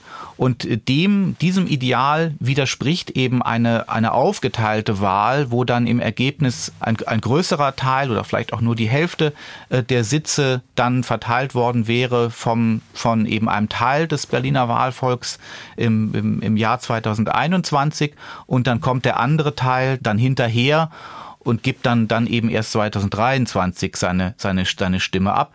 Da sagen die, da wird eben diese Einheit dieses, dieses Wahlakts aufgebrochen. Man kann vielleicht sogar sagen, da gibt es Vor- und Nachteile dann für, für diejenigen, die dann ein zweites Mal wählen dürfen oder müssen. Einerseits wissen sie mehr, können sie jetzt die regierende Bürgermeisterin Giffey natürlich de facto auch beurteilen. Das kann man ja nicht ausblenden, dieses Wissen. Andererseits äh, ist es aber so, es kann, könnte nur ein Teil eben da der, der, der Mehrheitsverhältnisse äh, geändert werden. Ich denke, andere, andere Juristen, vielleicht ja auch andere äh, Landesverfassungsgerichte würden sagen, na ja, wenn man da eben sieht, da gibt es eben so diese Vor- und Nachteile, dann sind das eigentlich so pragmatische Gründe, vielleicht, vielleicht auch zu sagen, ja, hier ist es, hier ist, liegt jedenfalls nicht, nicht völlig auf der Hand, dass, dass ein Teil der Bevölkerung bevorzugt oder benachteiligt wird, weil man es ja wie gesagt auch anders andersherum sehen kann.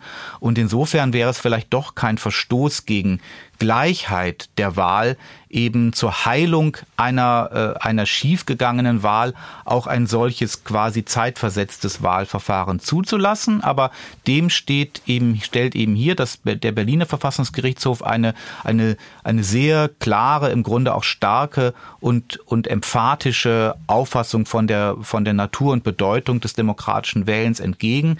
Da ergibt eigentlich dann eben auch diese, äh, diese Betonung der, der Urnenwahl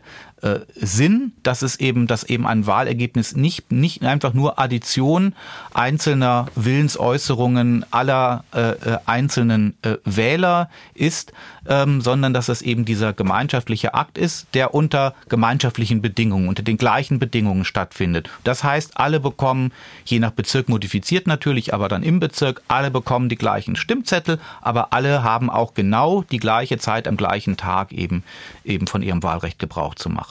Das ist auf jeden Fall eine super spannende Argumentation, die wir, glaube ich, auch weiter im Auge behalten müssen, weil es ist ja auf Bundesebene so, dass nachdem eben der Wahlprüfungsausschuss sich ja jetzt für eine Teilwiederholung entschieden hat, auch noch das Bundesverfassungsgericht darüber äh, sehr wahrscheinlich entscheiden wird.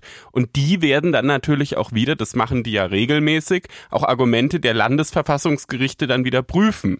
Und wenn man das jetzt mal so ganz konsequent zu Ende denkt, also sozusagen die Argumentation der Berliner Verfassungsrichter jetzt sehr streng zu Ende führt, könnte das ja im Extremfall bedeuten, man müsste eigentlich die ganze Bundestagswahl wiederholen. So ist es dann werden wir das im Auge behalten und ich bin sicher, dass uns beide Wahlen in den nächsten Folgen des Podcasts noch regelmäßig beschäftigen werden. Unser gerechtes Urteil kommt heute von ganz oben aus Leipzig, wo gestern das Bundesverwaltungsgericht letztinstanzlich über die bayerische Corona-Verordnung vom 31. März 2020 entschieden hat. Herr Klenner, worum ging es denn da genau? Tatsächlich um diese ja eigentlich schon längst nicht mehr in Kraft befindliche Corona-Verordnung. Wir erinnern uns, März 2020, das war wirklich ganz zum Anfang der Pandemie im totalen Lockdown, gleichzeitig noch mit altem Infektionsschutzgesetz auf Bundesebene, was bei weitem noch nicht so detailliert war wie heute, sondern eine sehr, sehr großzügige Generalklausel enthielt und sonst eigentlich nicht viel mehr, worauf man dann diese ganzen Maßnahmen auch gestützt hat. Naja, und die Bayern, die haben da schon sozusagen die strengste Regelung in ganz Deutschland damals gehabt. Das Verlassen der eigenen Wohnung war nämlich grundsätzlich erstmal unzulässig, mit Ausnahmen triftiger Gründe. Ein anerkannter triftiger Grund war auch Sport oder Bewegung an der frischen Luft, weshalb man dann faktisch auch in Bayern natürlich äh, auch raus konnte. Allerdings war nicht als triftiger Grund in dieser Verordnung enthalten das Verweilen an der frischen Luft. Also wenn man nicht Sport oder Bewegung gemacht hat, sondern sich zum Beispiel auf eine Parkbank gesetzt hat und da einfach ein Buch gelesen hat. Und gerade diese Konkretisierung äh, mit solchen Beispielen diente damals ja auch schon zur, zur Skandalisierung oder man kann vielleicht sagen zur, zur Mobilisierung und Sensibilisierung auch der Öffentlichkeit. Ich erinnere mich etwa daran, dass der äh, Rechtsprofessor Oliver Lepsius, der selbst in München wohnhaft ist, sich genau über diesen Punkt eben empörte, dass er, also wenn er, äh, wenn er bei sich zu Hause in Nymphenburg in den Schlosspark gegangen wäre und äh, da die Zeitschrift Mürps gelesen hätte, dass, dass er dann in Konflikt mit der, mit der Polizei gekommen wäre. Ja, wie haben denn jetzt die Richter des Bundesverwaltungsgerichts diese Regelung eingeschätzt? So wie die Vorinstanz, also der Verwaltungsgerichtshof in München, der hatte ja schon im Oktober 2021 sich damit befasst. Jetzt war ja nur noch das äh, Revisionsverfahren dann eben in Leipzig zu entscheiden. Und beide Gerichte, sowohl in München als auch in Leipzig, haben beide gesagt, das ist unverhältnismäßig. Grund dafür ist einfach, dass wenn man eben auf so einer Parkbank sitzt, man ja nun nicht zum Infektionsgeschehen beiträgt. Der VGH in München hatte sich damals dann durchaus auch mit dem Argument auseinandergesetzt, wie ist es denn, wenn da jetzt einer sitzt und liest oder auch sonst in der Natur verweilt, besteht dann da nicht die Gefahr, dass es dann halt zu einer Ansammlung kommt, weil irgendwie ganz viele dazukommen und sagen, grüß dich, was, was liest du denn da für ein Buch? Da haben jetzt aber die Leipziger Richter gesagt, die Vermutung des VGH, dass das eher ein unwahrscheinliches Szenario ist, sei nicht zu beanstanden. Zudem sei auch in Rechnung zu stellen, dass ja auch von Bayern auch damals, auch in dieser Anfangsphase der Pandemie, keine total strikte Null-Covid-Politik verfolgt wurde, weil es ja eben auch andere Ausnahmebestände, äh, Ausnahmetatbestände wie zum Beispiel Sport oder Bewegung an der frischen Luft ähm, eben auch gab in der Verordnung. Ja, in der Tat scheint ja auch die Vorstellung ein wenig lebensfremd, wie Juristen ja gerne sagen, dass in dem Beispiel mit Professor Lepsius sich dann um diesen eine spontane Traube äh, gebildet hätte von Spaziergängern, die sich dann in Seniorenstudenten verwandelt hätten und ihn aufgefordert hätten, eine Vorlesung über diese offenbar sehr, sehr spannende Lektüre dann, äh, dann zu halten. Ja, Sie haben schon angedeutet, dass, äh, dass Ihnen diese Überlegungen auch plausibel erscheinen, äh, hier des Bundesverwaltungsgerichts Bundesgerichts. Äh, warum halten Sie denn äh, dieses Urteil für gerecht im Sinne auch unserer Rubrik? Weil es ehrlicherweise ein ganz wichtiges Stoppschild war, auch damals, ich sag mal, für den selbsternannten Präsidenten des Teams Vorsicht. Also wir erinnern uns, damals war es ja so, dass es regelmäßig auch diese Bund-Länder-Konferenzen gab, wo ja eigentlich die äh, Bundesländer dann auch gemeinsame Vereinbarungen getroffen haben. Und dann war es eben sehr gerne so, dass der bayerische Ministerpräsident Markus Söder dann irgendwie einen Tag danach nochmal eine strengere Regelung verkündet hat. Ich glaube, man tritt ihm nicht zu nahe, wenn man sagt, das hatte durchaus auch politische Gründe, jetzt nicht unbedingt nur mit Corona zu tun. Es gab damals ja so diesen, ich sag mal, mehr oder minder inoffiziellen Wettstreit um die Kanzlerkandidatur in der Union und Markus Söder hat sich durch seine sehr restriktive Corona-Politik damals auch sehr, sehr hohe Beliebtheitswerte erworben und es dann eben mit dem Grundrechtsschutz nicht so genau genommen. Und ich glaube, dass es dann schon auch gerecht im besten Sinne ist, wenn dann eben auch Gerichte dann sagen, hier, da geht der Grundrechtsschutz dann eben vor.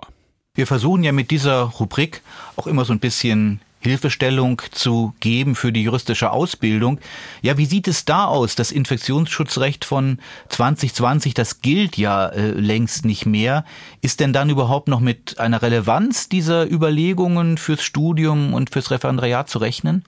Ich denke schon. Also man könnte natürlich jetzt auf den ersten Blick argumentieren, warum beschäftigen die sich noch überhaupt mit so einem alten Hut in Anführungszeichen. Aber es ist ja ehrlicherweise auch in Klausuren so, dass selten eins zu eins Originalfälle da aufgeschrieben werden. Es wäre ja auch ein bisschen zu einfach, weil man dann ja, wenn man das Urteil gelesen hat, das einfach nur abpinseln muss ich denke, dass auch künftige Klausuren in dem Bereich immer wieder davon leben werden, dass sich quasi fiktive Seuchen ausgedacht werden, die dann eben beschrieben werden und auch möglicherweise ein fiktives Infektionsschutzrecht. Also auch das ist natürlich so, dass manchmal dann auch einfach ein Gesetz in einem Sachverhalt abgedruckt wird, was vielleicht so aktuell gar nicht mehr besteht. Und dann muss man als Jurist damit eben arbeiten und argumentieren. Und dazu ist, glaube ich, die Entscheidung sehr gut geeignet.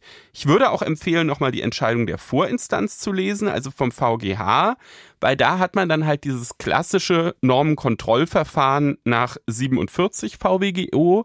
Und das kommt durchaus immer wieder in Klausuren vor ist aber oft im Studium so ein bisschen unterbelichtet. Und deshalb würde ich auch in diesem Sinne sagen, dass das gerechte Urteil auch unsere Hörer, die sich noch in der juristischen Ausbildung befinden, durchaus voranbringen kann. Leider ist ja die Corona-Pandemie noch nicht komplett ins Reich der juristischen Fiktionen äh, gewandert, sondern sie dauert an und deswegen dauern natürlich auch die Diskussionen über die zum gegenwärtigen Zeitpunkt angemessenen Mittel ihrer Eindämmung an. Ja, nach Ihrem Eindruck, äh, welche juristischen Debatten übers Infektionsrecht sind denn gerade besonders wichtig? Da gibt's, glaube ich, vor allem gerade zwei Baustellen. Die eine Baustelle ist natürlich dieses große Thema Isolationspflicht wo es ja in den vergangenen Wochen schon Entscheidungen gab in Bayern, Baden-Württemberg und Schleswig-Holstein. Die haben die Isolationspflicht für Corona-Infizierte aufgehoben, die besteht da also nicht mehr. Seit heute gilt es auch in Hessen. Und ähm, am Samstag wird Rheinland-Pfalz folgen, also dann insgesamt fünf Bundesländer. Das ist jetzt schon, schon angekündigt. Und da kann man natürlich auch rechtlich hin und her argumentieren. Ne? Also die anderen Bundesländer, zum Beispiel auch Niedersachsen, die das jetzt nochmal verlängert haben, argumentieren eben mit den Empfehlungen des Robert Koch Instituts. Es wird aber sicherlich immer schwieriger, mit dem weiteren Pandemieverlauf das noch grundrechtlich äh, auch zu rechtfertigen. Naja, und die zweite große Baustelle, die ist sicherlich die Maskenpflicht in Bus und Bahn, äh, wo man ja schon auch sagen muss, wo der Gesetzgeber zurzeit eine Regelung trifft oder einen Maßstab anlegt, den er an anderen Orten wo viele Menschen ähnlich eng oder sogar noch enger als in Bus und Bahn zusammenkommen, eben nicht anlegt. Und deshalb hat Schleswig-Holstein auch schon angekündigt, dass sie sich zum Jahresende von dieser Maskenpflicht in Bus und Bahn verabschieden wollen. Auch Markus Söder, der ehemalige Präsident des Teams Vorsicht, äh, hat schon angekündigt, dass er das jetzt in Bayern auch in Erwägung zieht. Die anderen Bundesländern und auch der Bund sind da noch zurückhaltend.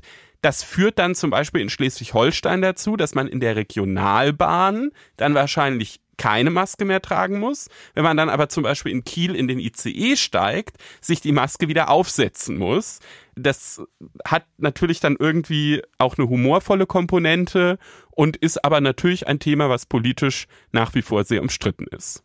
Ja, und dieser Streit, äh, so denken wir uns jedenfalls, äh, der wird sicherlich auch die, die Hörer interessieren äh, und, und zu unterschiedlicher Meinungs- und, und Willensäußerung motivieren. Das ist schon so ein bisschen erkennbar. Ich lese ja regelmäßig unsere Hörermails und da gab es durchaus auch zu dem Thema schon Einsendungen. Und wir haben ja schon zu Beginn der Sendung angekündigt, wir wollen heute mal was Neues ausprobieren. Unter faz.net slash Blitzumfrage können die Hörer von FAZ Einspruch in den nächsten Tagen, also während der kompletten Laufzeit unseres Podcasts, das ja immer erstmal so eine Woche beträgt, ihre Meinung dazu abgeben. Wie ist es mit der Maskenpflicht in Bus und Bahn? Und ähm, in einer späteren Sendung, nicht unbedingt nächste Woche, weil wir müssen es ja auch erstmal auswerten, aber in einer späteren Sendung werden wir das dann auch aufgreifen und unsere Hörer informieren, wie in dieser zugegebenermaßen natürlich nicht repräsentativen Umfrage so die Stimmung aussieht. Wie immer in den Folgen mit Patrick Barners beschäftigen wir uns jetzt gegen Ende der Sendung noch mit ein bisschen juristischer Literatur. Da geht es heute um ein Buch von Uffa Jensen mit dem Titel Antisemitischer Doppelmord, die vergessene Geschichte des Rechtsterrorismus in der Bundesrepublik. Was ist das für eine Geschichte, die wir angeblich vergessen haben, Herr Barners? Ja, es geht um eine ganz konkrete Tat, ein Doppelmord des Jahres 1980 der tatsächlich nicht als, als einer einem sofort einfallen würde, wahrscheinlich, als, als ein berühmter Kriminalfall der Geschichte der Bundesrepublik.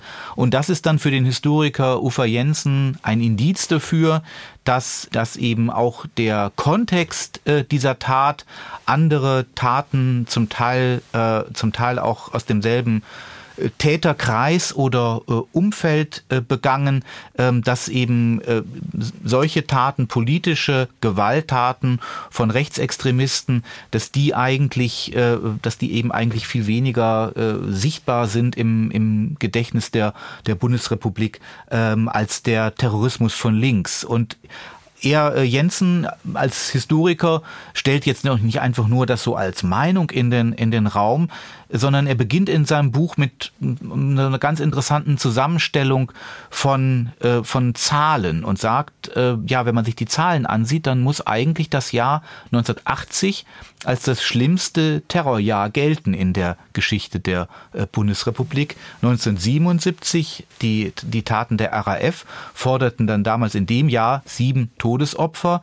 Der Anschlag äh, auf, in Berlin auf dem Breitscheidplatz 2016 13 äh, Todesopfer. Und wenn man dagegen das Jahr ähm, 1980 hält, so beginnt da diese Blutspur rechter, rechtsterroristischer Gewalt im 22. August mit einem Brandanschlag auf einem Flücht, eine Flüchtlingsunterkunft in Hamburg mit zwei äh, Toten. Dann am 26. September eine Tat, die, glaube ich, in den vergangenen Jahren jetzt doch immer deutlicher auch doch auch ins zeithistorische Gedächtnis wieder, wieder aufgestiegen ist. Das Oktoberfestattentat mit zwölf unschuldigen äh, Opfern. Am 24. Dezember gab es dann noch einen, äh, einen Rechtsextremisten, der beim Versuch, Waffen zu schmuggeln über die äh, deutsch-schweizer Grenze dann zwei Schweizer Grenzbeamte erschossen hat. Und am 19. Dezember, wenige Tage vorher, gab es eben diese Tat in Erlangen. Da klingelte abends beim Haus, äh, in dem Schlomo Levin und Frieda Pöschke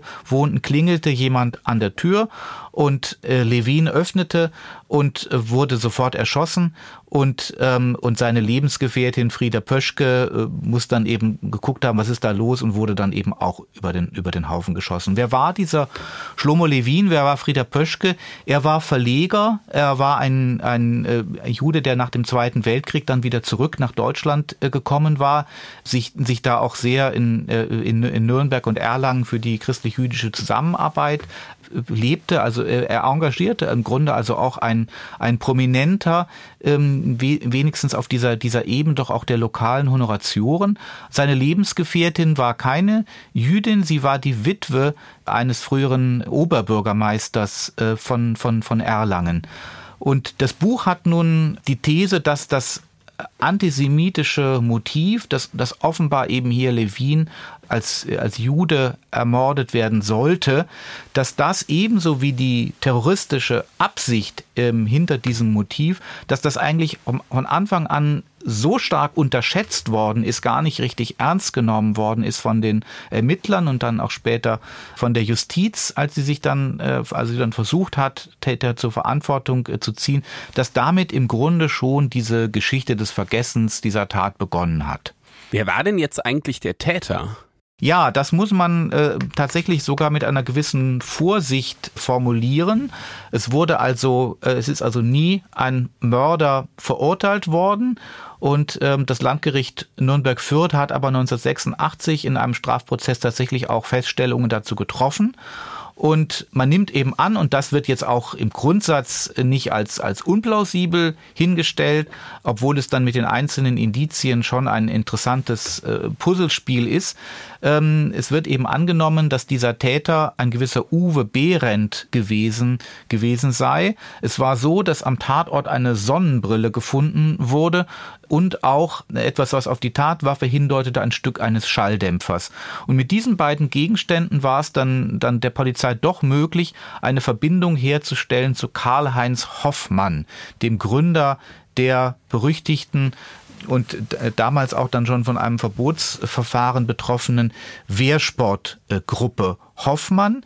Diese Sonnenbrille konnte zugeordnet werden der Lebensgefährtin von, äh, von Hoffmann und, und außerdem äh, ähnliches galt dann eben für den, für den, für den Schalldämpfer und es konnte später sogar festgestellt werden, das konnte Hoffmann dann nicht leugnen, dass er mit diesem, mit diesem Behrendt vor der Tat mal an einer Schusswaffe Übungen gemacht hatte, wie sie, wie sie dann eben da später ver verwendet wurde. Trotzdem hat äh, die Justiz dann letztlich Hoffmann und seine Lebensgefährtin eben äh, weder wegen Anstiftung noch wegen, wegen Mit Mittäterschaft äh, belangt. Also die Geschichte, die er dann erzählt hat, ähm, da hat man dann letztlich gesagt, das ist nicht zu widerlegen, dass, dass dieser Behrendt dann am, nach der Tat zu ihm gekommen sei und dann das eben eben erzählt habe, er habe den, äh, den, den umgebracht.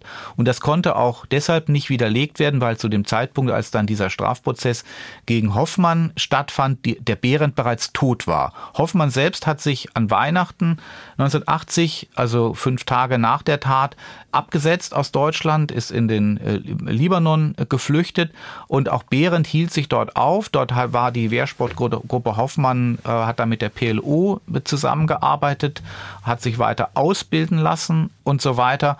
Und äh, Behrendt ist dann schon 1981 im Libanon verstorben, angeblich durch Suizid konnte also selbst dann äh, nie äh, da zu diesen Dingen aussagen. Jetzt hört sich das erstmal einfach nach einem klassischen Indizienprozess an. Kritisiert denn dann Ufer Jensen jetzt dieses Urteil? Also ist er damit nicht einverstanden? Weil ich sag mal so, der Titel, die vergessene Geschichte des Rechtsterrorismus, da könnte man ja schon auch eine Fundamentalkritik hinter vermuten. Ja, als, als, als guter Historiker äh, legt er schon wirklich Wert darauf, dass er sozusagen jetzt quasi nicht dilettieren möchte mit, mit einer jur nachgeholten juristischen Diagnose oder Überprüfung da eines, eines Verfahrens, was dann, was dann eben einfach zu einem, einem, wie das ja manchmal ist, unbefriedigenden, insofern die Tat nie wirklich, nie wirklich im Kern aufgeklärt werden konnte, Abschluss äh, gebracht, gebracht worden ist. Was er zum Beispiel am Urteil dann kritisiert, ist, dass dieses antisemitische Motiv wenn man, wenn man über das sich vielleicht doch noch mehr Gedanken gemacht hätte, hätte man eben auch in den Aktionen der Wehrsportgruppe Hoffmann die, die eben auch, äh, die eben auch in, auf äh, Provokationen und öffentlich wirksame, wirksame Aktionen gegen Juden setzten und, und äh, wo man auch zum Teil dann Verbindungen, zumindest so Verbindungen über Ecken, was die Aufmerksamkeit und die Wahrnehmung der Person von diesem Schlomo Levin durch die, durch die Rechtsextremisten angeht. Also da legt Jensen dann eben doch nah, da hätte sich das Gericht eben etwas mehr auch mit diesem möglichen Motivkomplex beschäftigen können. Aber ihm geht es jetzt eigentlich auch für diese gedächtnisgeschichtliche Spur, dieses, dieses Unglück, dass, äh, dass die Sache gar nicht nie so richtig in, in ihrer Drastik, auch in das, was das für den, für den deutschen Staat, der dann damit konfrontiert ist, dass hier dieser dieser äh, jüdische äh, äh, Bürger ja ganz arglos seine, seine, seine Tür öffnet und dann über den Haufen geknallt wird, was das eigentlich bedeutet. Das ist ja, das ist das, worum es Jensen geht und da legt er im Grunde mehr auf die Ermittlungsfehler, wie er das sieht, der, der Polizei, sozusagen die Pfadabhängigkeit, die dann durch, durch falsche Weichenstellungen in der Ermittlungsarbeit äh, entstanden ist. Das ist ihm eigentlich wichtiger als, äh, als eben die, die Frage, wie ist, wie ist handwerklich dieses Urteil des Landgerichts zu bewerten. Das sind ja tatsächlich auch zwei, zwei unterschiedliche Paar Schuhe. Man muss aber vielleicht ja schon auch zur, zur Ehrenrettung der Polizei sagen, dass jetzt erstmal zumindest so ein erster Ermittlungsansatz im privaten Umfeld auch einfach den Erfahrungen der Polizeiarbeit entspricht. Das ist völlig richtig und das wird eben, wird eben auch von Jensen mehrfach äh, herausgestellt, dass man also nicht sofort sagen kann, ja, also da zeigt sich ja schon, die haben im Grunde hm, von vornherein das Opfer in einer äh, unfairen äh, und geradezu menschenverachtenden Weise deswegen eben verdächtigt, weil sie dann nach dieser Bluttat eben geguckt haben, was, was gibt es möglicherweise für, für Ansätze, was gab, hatte der private Probleme, hatte der Feinde, wie das dann ja auch im Kriminalfilm immer heißt äh, und so weiter. Das war natürlich, das gibt auch Jensen unbedingt zu, das war natürlich Standard äh, äh das, das musste geklärt werden. Und trotzdem zieht er eben eine Linie, zu der lange ja eben unterbliebenen und mit, mit furchtbaren Folgen der Fortsetzung der Mordtaten unterbliebenen Aufklärung der, der NSU-Morde, wo es ja auch dann eben wirklich hartnäckige falsche Ermittlungsansätze Vorstellung eines, eines Kartells von, von Erpressern, die es äh, eben auf, auf Dönerbudenbesitzer abgesehen haben und so weiter, äh, äh, gab, es, gab es eben damals später. Und er sagt, das ist hier durchaus doch etwas, etwas Ähnliches, wenn am Anfang dann auch übrigens in der Presse, die offenbar da direkt auch von der Polizei äh, informiert worden ist, dann solche Dinge erwogen worden sind, wie dass der, dass der Levin eben selber erpresserisch tätig gewesen sei, irgendwie im Zwielicht habe nicht Juden und Juden in seiner Bekanntschaft unter Druck gesetzt, möglicherweise Listen darüber geführt. Der tatsächliche Anhaltspunkt für so etwas war, dass es da eben in der jüdischen Gemeinde auch äh, Auseinandersetzungen gegeben hatte, wie es in allen Organisationen und Vereinen ja Auseinandersetzungen gibt. Oder noch eine etwas noch drastischere Variante dann eben dieses Punktes, wo dann eben doch die, die, die Neugier und die, der Erkenntnis willen, dass der Ermittlung in Verdacht, kann man dann schon sagen, äh, umschlägt, das war, dass man die Vermutung hatte, ähm, Levin könne etwas mit dem, äh, mit dem Mossad ähm, äh, zu tun haben. Und da kann, dem kann ich Jensen auch durchaus, durchaus folgen, wenn er, wenn er sozusagen sagt, äh, ja, das ist dann eine, eine merkwürdige Blindheit und Verschiebung aufgrund von, von, von Informationen, die man wirklich auch missverstanden hat und die schon sich auf Jahrzehnte alte Tätigkeiten, politische Tätigkeiten von Levin als, als jungen Mann in, in, im entstehenden Staat Israel, die damit was zu tun hatten. Damit hat man sich dann beschäftigt. Da dachte man, da könnte es irgendwie dahinter stecken. Die tatsächlichen konspirativen und organisiert kriminellen Verbindungen zwischen den Rechtsextremisten, die da auf diesem Schloss in der Nähe von Nürnberg äh, ihr, ihr Hauptquartier hatten und dem, dem anti-israelischen äh, Terror, der Terrororganisation der, der PLO, diese, diese tatsächlichen konspirativen und, äh, und, und geheimen äh, Verbindungen, ja, die hat man dann zwar auch versucht äh, aufzuklären, aber zunächst einmal, was, was, was diesen konkreten Fall angeht, hat man das eben ganz stark unterschätzt. Und das ist vielleicht ja dann auch sozusagen der neue Forschungsansatz oder auch eine, eine Perspektive, die dann auch noch weiterführt in dem Buch, ne? Weil ich würde jetzt mal sagen, sozusagen diese möglichen Fehler in der Ermittlungsarbeit der Polizei sind jetzt ja leider nichts ganz Neues. Ne? Das wurde ja auch schon im Zusammenhang mit diesem ganzen NSU-Thema äh, diskutiert. Aber jetzt aus historischer Perspektive finde ich nochmal besonders spannend diese Verknüpfung Rechtsterrorismus in der Bundesrepublik und dann eben Arbeit der, der PLO in Israel. Unbedingt. Und da hat es ja auch schon, äh, schon einige zeithistorische Forschung äh, jetzt eben gegeben, was Zusammenarbeit zwischen politischem Extremismus in der Bundesrepublik und palästinensischen Organisationen äh, angeht. Im Blickpunkt der Öffentlichkeit stand dabei äh, hauptsächlich der Linksextremismus und der Linksterrorismus. Vielleicht auch deswegen, weil dann bei der Aufarbeitung durch Journalisten, durch die zeithistorische Forschung dann eben dieses, diese, dieser Linksextremismus und sein Sympathisantenmilieu in gewissem Sinne denjenigen, die das, die das heute sehr, sehr kritisch sehen und deswegen aufarbeiten, näher steht, sodass es eben auch was von wirklich Aufarbeitung eigener Versäumnisse, eigenen Vergessens hat. Während diese, diese ähm, rechtsextremistische Welt der, der Recht rechten Verfassungsfeinde ja viel mehr so eine, eine in sich abgeschlossene Gegenwelt ist. Also da, da ist sicherlich noch einiges dann auch an, an klassischer empirischer zeithistorischer Forschung zu machen. Auch vielleicht eine Frage, wie weit man da selbst mit Mitteln von Oral History kommen könnte. Karl-Heinz Hoffmann zum Beispiel, der, der lebt ja auch noch und ist auch nach wie vor, äh, nach wie vor im Sinne seiner alten Auffassungen eben, äh, eben, äh, eben aktiv.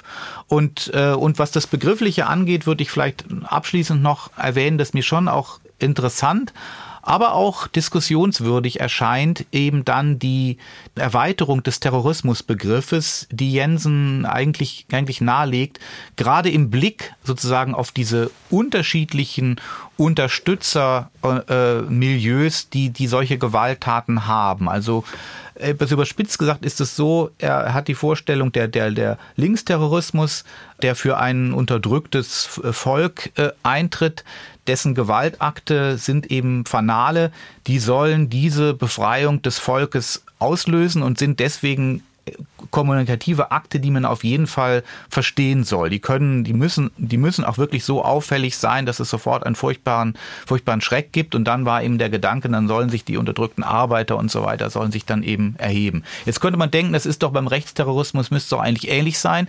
Denn da meinen ja die Terroristen auch, in dem Fall das deutsche Volk, eben die deutsche Nation als Deutsche, seien die geknechtet und sollten sich, sollten sich ähm, erheben.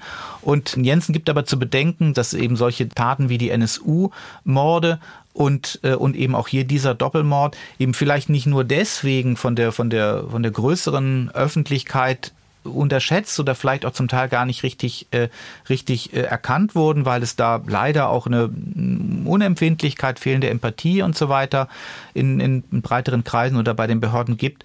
Nein, auch deswegen, weil sie, weil sie in anderer Weise noch einmal als der Linksterrorismus direkt auf die Opfer und auf Leute wie die Opfer zielen. Dass also eben die türkischen Gastronomen und hier der, der jüdische Gemeindevorstand eben äh, ganz direkt angegriffen werden zur Demonstration.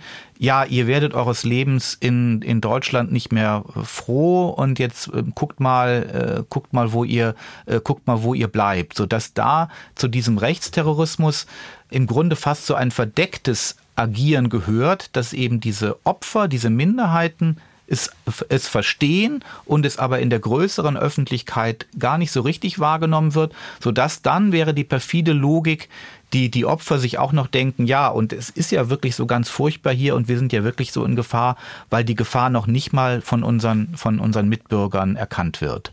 Das finde ich auf jeden Fall eine, eine spannende These, wo sich vielleicht tatsächlich auch Rechtsterrorismus und Linksterrorismus voneinander unterscheiden. Und das ist natürlich dann auch für Juristen wirklich ein ganz konkreter Ertrag, weil wenn eben ein, ein Staatsanwalt dann auch in so einem Fall ermitteln muss, dann finde ich, muss er diese Perspektive eben auch in Blick haben. Insofern hat es gut heute auch wieder in unseren juristischen Podcast gepasst, dieses Buch zu besprechen. Ähm, ich bin gespannt, es wird sicherlich der eine oder andere Hörer dann auch lesen. Wir sind nun wieder am Ende unserer Sendung angekommen. Rückmeldungen und Themenideen sind natürlich wie immer herzlich willkommen. Einfach E-Mail an einspruchpodcast.faz.de. Wer möchte, kann da auch gerne eine Sprachnachricht hinschicken mit einer Frage zu einem aktuellen Rechtsthema. Das beantworten wir dann.